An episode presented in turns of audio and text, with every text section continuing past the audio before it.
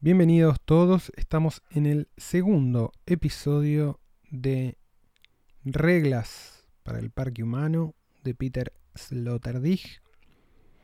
Vamos a continuar con la lectura tal cual la dejamos en el capítulo anterior. Hacia la época de Cicerón, ambos influjos son todavía poderes fáciles de identificar, pues cada uno posee su propio medio característico. Está hablando de las tendencias bestializantes y las domesticadoras, tal como las había nombrado en el capítulo anterior, ¿no? En lo que toca a los influjos de bestialización, los romanos tenían establecida, con sus anfiteatros, sus cacerías, sus juegos y luchas mortales, los espectáculos de sus ejecuciones, la red más mediática, más exitoso de toda el orbe. En estadios rugientes en torno al mar Mediterráneo surgió a sus expensas el desatado Homo inhumanus, como pocas veces se había visto y raramente se vería después. Durante el imperio, la provisión de fascinaciones bestiales para las masas romanas se convirtió en una técnica de dominio indispensable y rutinaria que se ha mantenido solo en la memoria hasta el día de hoy gracias a la fórmula juvenaliana, juvenaliana, juvenaliana del pan y circo. Solo se puede entender el humanismo antiguo si se lo concibe como toma de partido en un conflicto mediático, es decir, como resistencia de los libros contra el anfiteatro como oposición de las lecturas humanizadoras, proclives a la resignación, instauradoras de la memoria, contra la resaca de ebriedad y sensaciones deshumanizadoras, arrebatadas de impaciencia de los estadios. Lo que los romanos educados llamaban humanitas sería impensable sin la demanda de abstinencia de la cultura de masas en los teatros de la ferocidad. Si el humanista se extravía alguna vez entre la multitud bramante, es sólo para constatar que también él es un hombre y como tal también él puede ser contaminado por esa tendencia a la bestialidad. Luego vuelve del teatro a su casa, avergonzado por su involuntaria participación en sensaciones infecciosas, y de pronto se ve obligado a aceptar que nada en lo humano le es ajeno pero con ello también queda dicho que la naturaleza humana consiste en elegir los medios domesticadores para el desarrollo de la propia naturaleza y renunciar a los desinhibidores. El sentido de esta elección de medios reside en perder la costumbre de la propia bestialidad posible y poner distancia entre sí y la escalada deshumanizadora de la rugiente jauría del espectáculo. Estas indicaciones dejan en claro que con la pregunta por el humanismo se alude a algo más que a la conjetura bucólica de que el acto de leer educa. Se halla en juego aquí nada menos que una antropodicea, es decir, una definición del ser humano de cara a su franqueza biológica y a su ambivalencia moral. Pero por sobre todo, esta pregunta sobre cómo podrá entonces el ser humano convertirse en un ser humano real o verdadero será formulada a partir de ahora de modo ineludible como una pregunta por los medios, entendiendo por estos a los medios comulgales y comunicativos, por intermedio de los cuales las personas humanas mismas se orientan y forman hacia lo que puede ser y llegan a ser. Otoño de 1946. En el momento más calamitoso de la crisis de posguerra europea, el filósofo Martin Heidegger escribe su luego célebre artículo sobre el humanismo, un texto que a primera vista puede también ser considerado una carta voluminosa para amigos. Pero la práctica amistosa que procuraba lograr esta carta no era ya simplemente la de una comunicación entre bellas almas burguesas, y el concepto de amistad que reclamaba este mensaje memorable filosófico no era ya en modo alguno el de la comunión de un público nacional con sus clásicos. Mientras escribía esta carta, sabía Heidegger que tendría que hablar con voz quebrantada o escribir con mano titubeante y que la armonía preestablecida entre el autor y sus lectores no podía ser dada ya de ninguna manera por sentada. No era seguro para él en aquel entonces que todavía le quedaran amigos, y aun en caso de encontrar alguno, las bases de esa amistad deberían establecerse de nuevo, más allá de todo aquello que hasta entonces se había tenido en Europa y en las naciones como base de una amistad entre intelectuales. Algo al menos es claro, claro lo que volcó en el papel el filósofo en aquel otoño de 1946 no era un discurso de la propia nación ni un discurso a la Europa venidera. Era el intento ambiguo, a la vez cauteloso y temerario por parte del autor, de imaginar todavía un receptor benévolo para su mensaje.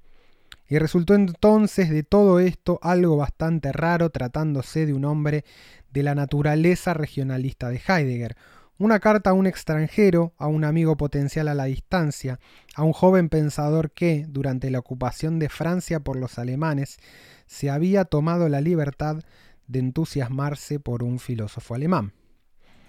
Cabe recordar, en un hecho para nada anecdótico, que Heidegger fue rector de la Universidad, creo, de Friburgo durante la época del terror nazi, y si bien luego de renunció a ese cargo, siempre mantuvo una cierta simpatía por el nacionalsocialismo. En general, se señalaba que cierta lectura que había hecho Heidegger de Nietzsche había sido después pie para una lectura oficial de los nazis de Nietzsche con toda la cuestión del Übermensch o del superhombre y su signo de quiebre había sido abandonar esa lectura eh, en la situación de posguerra. Pero la relación Heidegger y nazis ha sido completamente controvertida y en el controvertida no, declarada casi. En el último tiempo aparecieron, aparecieron escritos ya de los 50, 60, donde todavía eh, apareció un diario de Heidegger, eh, en el cual Heidegger todavía sigue teniendo una postura antisemita bastante explícita, hecho que hizo renunciar al presidente de la sociedad Heidegger de Alemania hace unos pocos años, etcétera, etcétera. O sea, lo que acá Sloterdijk plantea es, bueno, Heidegger se animó todavía a creer que le quedaba algún amigo, ¿no? Interesante. Se trata entonces de una nueva técnica amistosa una nueva correspondencia, otro modo de reunir concordancias y reflexiones compartidas en torno a un escrito enviado a la distancia, otro intento de humanización, un nuevo contrato social entre sostenedores de una reflexividad, reflexividad sin morada, ya no más nacional humanista. Recordemos también que en 1999 esta última información de, de Heidegger todavía no estaba del todo clara. Heidegger más allá de su, postura bastante abierta y simpática al nacionalsocialismo, ha sido un pensador de fuste y que influyó obviamente en toda la filosofía del siglo XX y, digamos, eh, ese hecho es innegable, ¿no? Con todo lo que eso significa que uno de los filósofos más importantes del siglo XX haya sido simpatizante del régimen más terrible que dio el mismo siglo y posiblemente la humanidad. Los adversarios de Heidegger no dejaron naturalmente de señalar que el astuto hombrecito de Meskirch había ahí aprovechado instintivamente la primera posibilidad que se le ofrecía tras la guerra para trabajar en su rehabilitación. Había sacado provecho sagazmente de la complacencia de uno de sus admiradores franceses para deslizarse del doblez político hacia las alturas de la contemplación mística. Estas sospechas quieren parecer sugerentes y fundadas, pero pierden de vista el acontecimiento que, tanto en términos de pensamiento como de estrategia de comunicación, representa el ensayo sobre el humanismo dirigido en primer lugar a Jean Baufret en París, luego publicado independientemente y traducido. Pues, al exponer públicamente y preguntar en este escrito que pretendía tener la forma de una carta por las condiciones del humanismo europeo, Heidegger inauguraba un espacio de pensamiento transhumanista o posthumanista, en el que desde entonces se ha movido una parte esencial de la reflexión filosófica sobre el hombre.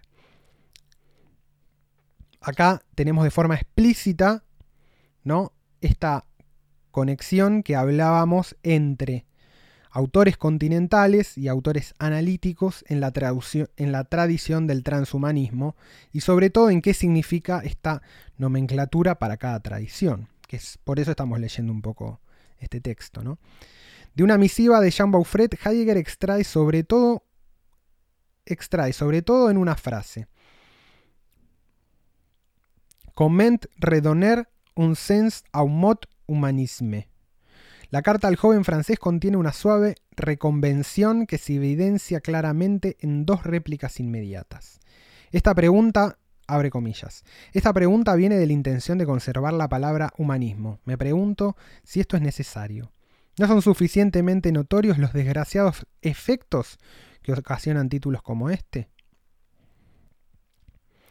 Su pregunta no solo presupone su voluntad de conservar la palabra humanismo, sino que da testimonio también de que esa palabra ha perdido su sentido. Cita Uber den Humanismus, 1949-1981, páginas 7 y 35. Como esto ya se vuelve manifiesta parte de la estrategia de Heidegger, hay que abandonar la palabra humanismo si la labor del pensamiento, la labor que quiso parecer como ya resuelta en la tradición humanista o metafísica, ha de ser retomada en su fatal y verdadera simplicidad. En pocas palabras, ¿para qué ensalzar de nuevo al hombre y su autorizada autorrepresentación filosófica si en la catástrofe presente se mostraba precisamente que el problema es el hombre mismo junto con sus sistemas de autoelucidación y autoensalzamiento metafísico? Esta recomposición de la pregunta de Beaufret no deja de incurrir en una magistral malicia al presentar a la manera socrática al alumno la falsa respuesta que encerraba su pregunta. Y da muestras también al mismo tiempo de rigor intelectual, pues los tres medios pues los tres remedios corrientes para la crisis europea de 1945, cristianismo, marxismo y existencialismo, se alineaban codo a codo como variedades del humanismo, diferenciadas una de otra solo por matices superficiales, o dicho claramente, como tres tipos y modos de eludir la última radicalidad de la pregunta por la esencia del hombre.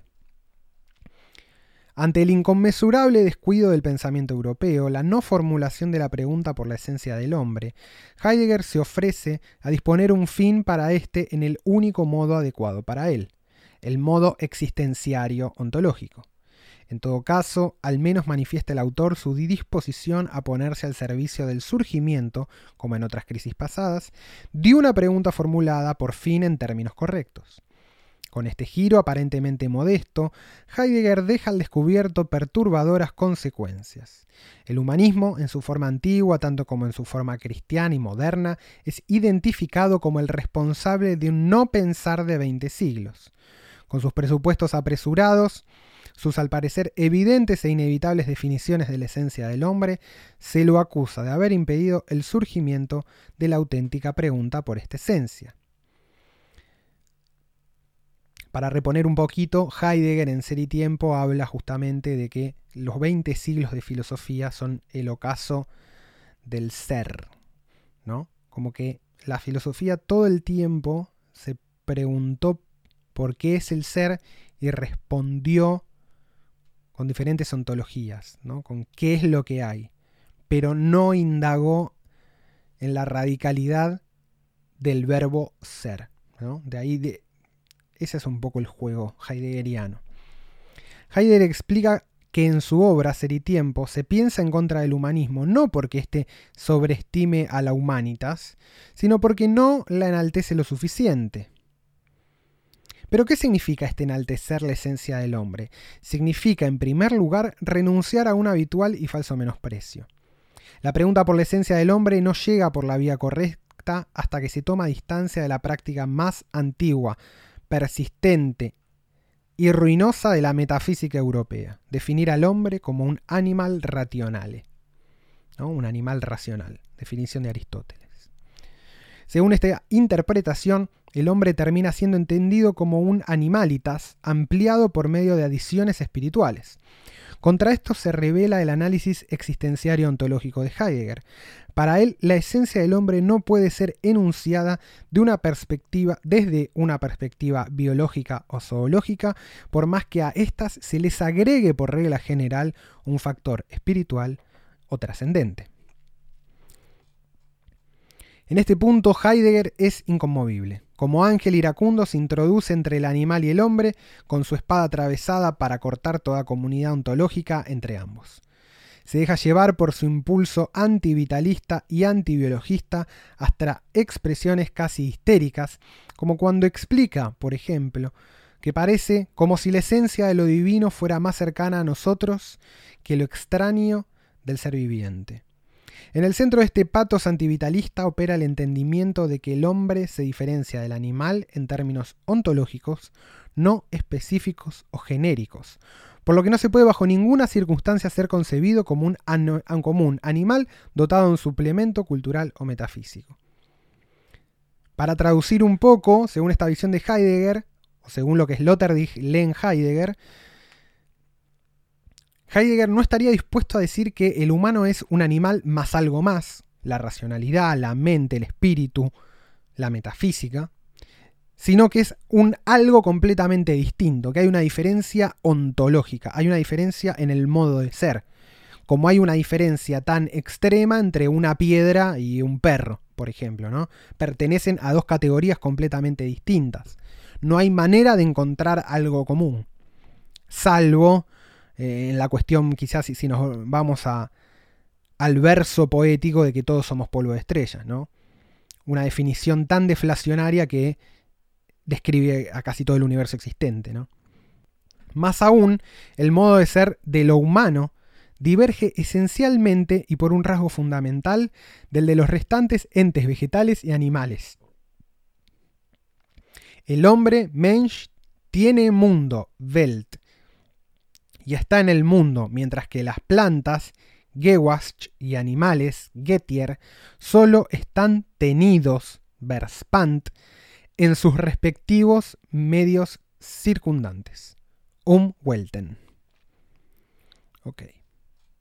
Si se da el fundamento filosófico para un discurso de la dignidad del hombre, es entonces por ser justamente el hombre, el interpelado del ser mismo, y como gustaba decir el filósofo pastoral Heidegger, el requerido para su guarda. Hutung. Por ello tienen los hombres el lenguaje, aunque según Heidegger no lo poseen para simplemente entenderse entre ellos y poder, de común acuerdo, domesticarse mutuamente. Es decir, que el lenguaje es la casa del ser, viviendo allí el hombre existe, y así pertenece a la verdad, a la verdad del ser custodiándolo. Y así ocurre por la determinación de la humanidad del hombre como existencia, que le es esencial, que lo esencial no es el hombre, sino el ser, como la dimensión de lo estático y de la existencia. Escuchando estas casi herméticas formulaciones surge una vislumbre de cómo es que la crítica del humanismo heideggeriana ha creído con tanta seguridad no desembocar en un inhumanismo. Pues al rechazar Heidegger las pretensiones por parte del humanismo de haber explicado ya suficientemente la esencia humana, retrocede y le opone su propia ontología, su propia ontoantropología, con la que se aferra también él a la función principal del humanismo clásico, a saber, la conciliación del hombre con la palabra del otro, y esto de modo indirecto, pues radicaliza este motivo amigable y lo traslada del campo pedagógico al centro de la reflexión ontológica. Este es el sentido de la figura a menudo citada y largamente ridiculizada que hace del hombre el pastor del ser. Motivos tomados de la poesía pastoral y del ilidio, y del idilio, Heidegger habla del cometido del hombre, que es su esencia, y de la esencia humana, de la que surge su cometido, guardar el ser y corresponderle.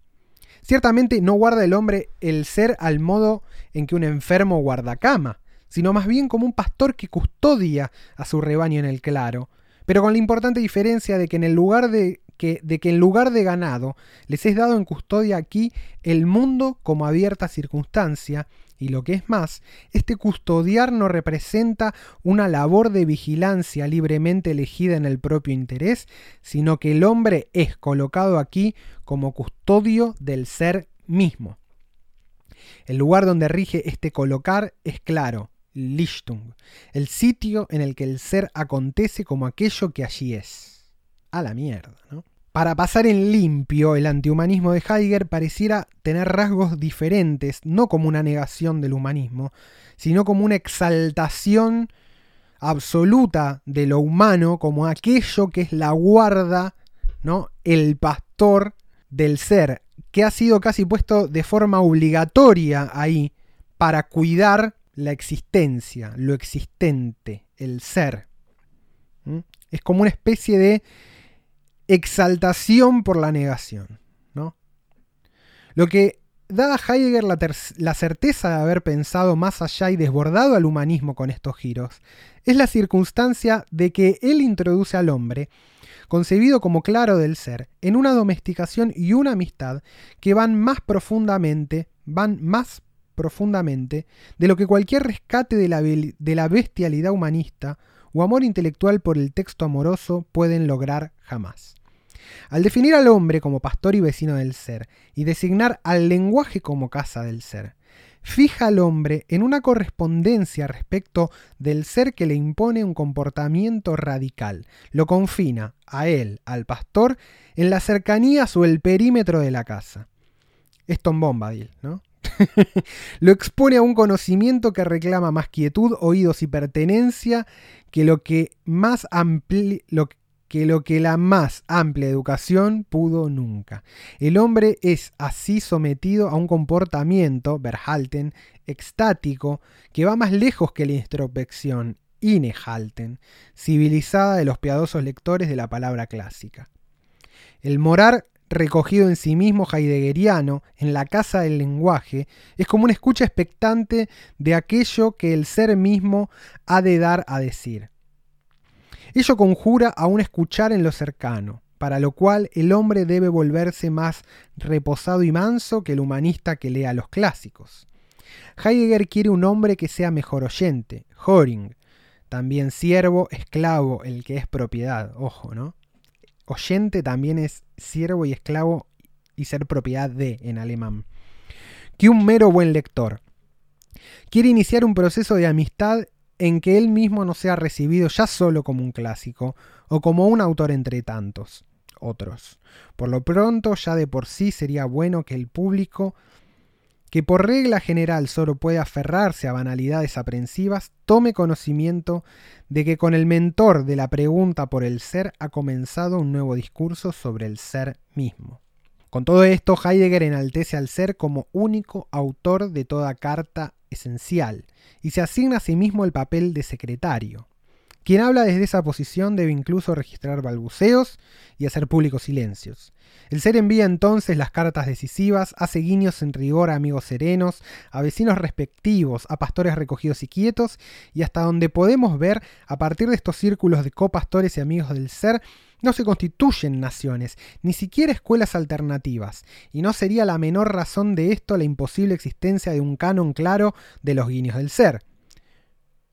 Con lo que ha de quedar entonces por ahora la obra completa de Heidegger como voz y piedra de toque del superautor innominado. Queda en todo caso poco claro en torno a estas oscuras comuniones y hasta nuevo aviso cómo podría ser gestada una sociedad de vecinos del ser. Sin duda debería esta, antes de mostrarse claramente, ser concebida como una iglesia invisible de individuos dispersos, cada uno de los cuales escucha a su modo en lo tremendo y espera las palabras que manifestarán lo que dice el habla misma al hablante. Sería ocioso entrar aquí en detalle sobre el carácter criptocatólico de las figuras de la meditación heideggeriana. Solo resulta ahora decisivo el hecho de que a través de toda la crítica del humanismo de Heidegger se propaga un cambio de postura que, yendo más allá de una finalidad pedagógica, sobre todo humanística, señala al hombre la salida de una cesis contemplativa. Ahora bien, a fuerza de esta cesis, se podría formar una sociedad de los contemplativos que fuera más allá de la sociedad literaria humanística. Sería esta una sociedad de hombres que sacaría al hombre de en medio, porque habrían entendido que existen solo como vecinos del ser y no como caprichosos dueños de casa o como inquilinos irrevocables viviendo con sus muebles en una casa alquilada. A esta ascesis no puede contribuir el humanismo en la medida en que sigue orientado hacia la imagen dominante del hombre soberano. Después de toda esta perorata filosófica, lo que podemos sacar en limpio es que esta reacción antihumanista de Heidegger justamente propone como salida la ascesis contemplativa, ¿no? Me encanta como dice el criptocatolicismo, ¿no? Tiene acá toda una un tufillo teísta, ¿no? Toda la toda la filosofía heideggeriana y por eso también hay tanto cristiano que se, que se tira de cabeza a Heidegger, ¿no? Porque funciona como una, como una avenida muy directa a ese tipo de, de pensamiento, ¿no? Porque ¿qué es el ser, ¿no? El ser pareciera, por momentos parece ser igual a lo que en la tradición católica y cristiana es el Espíritu Santo, ¿no? Como una especie del Espíritu de Dios que habita en la tierra y donde los seres humanos vendrían a ser pastores de ese espíritu, ¿no? Y sobre todo entra esta figura de la ascesis de la zeta, ¿no? El, el, monje, el tipo que se va al medio del desierto, y contemplativa justamente porque no hay acción, sino es una contemplación, ¿no? Tiene que ver con esto con la mística cristiana y con la mística también budista, si se quiere, ¿no? La búsqueda de Dios por la no acción, lo que, lo que mal se llama meditación en Occidente vendría a ser justamente lo que en Oriente o en ciertas tradiciones católicas como los monjes los, la orden cisterciense, se llama oración contemplativa, ¿no? donde el hombre se queda quieto y trata de estar en presencia de Dios sin ningún tipo de acción racional, sino por la simple pasividad, como dejando que Dios se exprese a sí mismo ahí. Entonces hay una especie de antihumanismo relacionado con una actitud asceta y de la no acción en Heidegger. ¿no? Sigamos. Los amigos humanistas de los autores humanos carecen de esa inspirada debilidad en la que el ser mismo muestra ser lo tocado, lo solicitado. Para Heidegger ningún camino lleva Ningún camino lleva del humanismo a este grave y ontológico ejercicio de humildad. Aquel constituye para él, más bien en sí mismo, una contribución a la historia del rearme de la subjetividad. Heidegger presenta, en efecto, al mundo histórico de Europa como el teatro del humanismo militante, como el campo sobre el que la subjetividad humana realiza la toma del poder sobre los entes con las fatales consecuencias lógicas de este acto. Bajo esta luz, el humanismo se ofrece como cómplice natural de todo horror posible que haya podido ser perpetrado en nombre del provecho humano. Y de paso acá Heidegger se saca la carga ética de haber estado con los nazis. ¿no? Aún en la trágica titanomaquia de mediados del siglo entre bolchevismo, fascismo y, y americanismo, se alzan, en la visión de Heidegger, Nada más que tres variantes del mismo poder antropocéntrico y tres candidaturas en lucha por un dominio mundial embellecido de humanitarismo, con lo cual el fascismo bailaba en la cuerda floja, porque dejaba ver más abiertamente que sus adversarios su desprecio por los valores moderados de la paz y la formación cultural. En realidad, el fascismo es la metafísica de la inmoderación, y quizás también una forma inmoderada de la metafísica. Para Heidegger el fascismo era la síntesis del humanismo y del bestialismo, es decir, la coincidencia paradojal de inhibición y desinhibición. Está buenísima esta lectura, sobre todo porque viene de alguien que comulgó con esta idea, ¿no? Entonces es una especie de el fascismo visto desde adentro.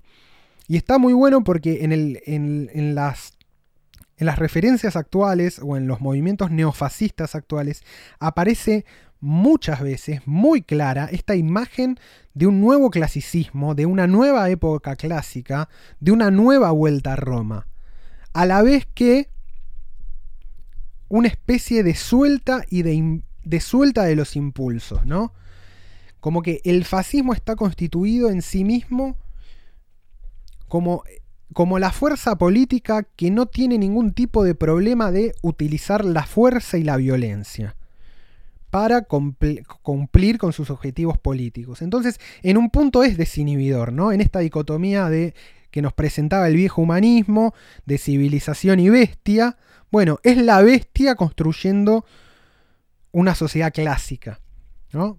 Completamente paradojal, para el pensamiento humanista clásico, y en ese sentido el fascismo pareciera ser de alguna manera poshumanista, ¿no? porque sintetiza las dos corrientes que antes parecían estar enfrentadas por completo. Volvemos al texto. Frente a tan enormes condenas e inversiones ronda de nuevo la pregunta por el fundamento de la domesticación y la educación humana. Y si los ontológicos juegos pastoriles de Heidegger que ya en su tiempo sonaron raros y chocantes, parecen hoy algo del todo anacrónico. Conservan al menos el mérito, a pesar de su precariedad y torpe carácter inusitado, de haber articulado la pregunta de la época. ¿Qué puede domesticar aún hoy al hombre si el humanismo naufraga en tanto que escuela domesticadora humana? ¿Qué puede aún domesticar al hombre si hasta el día de hoy sus esfuerzos de automoderación lo han llevado en gran medida precisamente a su toma del poder sobre todo ente? ¿Qué puede domesticar al hombre si hasta aquí en todos los experimentos de educación de la especie humana quedó poco claro hacia quién o hacia qué educaban los educadores? ¿O no habrá que dejar de lado definitivamente la idea de una formulación competente de la pregunta sobre el cuidado y formación del hombre en el marco de la mera domesticación. Lo que acá resalta Sloterdijk es, ok, Heidegger fue torpe, pero hizo la pregunta que hay que hacer, ¿qué carajo hacemos con la domesticación? ¿Es válido creer en ese concepto? ¿Es válido seguir creyendo en esa dicotomía? ¿No es acaso la, domesticación y la puesta del hombre por encima de todos los entes que lo rodean, lo que lo llevó al fascismo, ¿no? a los nazis. Heidegger, en definitiva, está tratando de salir de sí mismo, ¿no? Es como, ¿qué carajo hizo, hermano? Le pegó la bajada de la falopa nazi y ahora está viendo por dónde recular. Y sin embargo, en ese recular, en esa pregunta, hace la pregunta más importante del siglo, ¿no? ¿Qué carajo hacemos? Si el humanismo o, la educación que nos imponen los educadores nos lleva al fascismo, ¿cómo mierda constituimos una sociedad? ¿Cuál es el nuevo marco? Si está rota la ficción de la comunidad de lectores, ¿cómo mierda recomponemos eso? ¿no? Esta es la pregunta más importante del texto y por eso me parece de una profundidad descomunal. A continuación nos desviaremos de las indicaciones de Heidegger sobre la detención en figuras finales del pensamiento contemplativo, mientras hacemos el intento de caracterizar históricamente el claro estático en el que el hombre es solicitado por el ser. Se verá que la permanencia humana en el claro, dicho heideggerianamente, el estar o permanecer dentro del hombre en el claro del ser, no es de ningún modo una relación ontológica originaria que no fuera susceptible de una indagación ulterior. O sea, esto también se puede pensar. Hay una historia deliberadamente ignorada por Heidegger, la historia de exponerse del hombre en el claro, una historia social de la tangibilidad del hombre por parte de la pregunta por el ser y una agitación histórica en la hedidura de la diferencia ontológica. Con toda esta supercarga filosófica y, y esta pregunta y este intento de final de texto, ya estamos casi en el, en el, segundo tercio, así que lo vamos a dejar acá.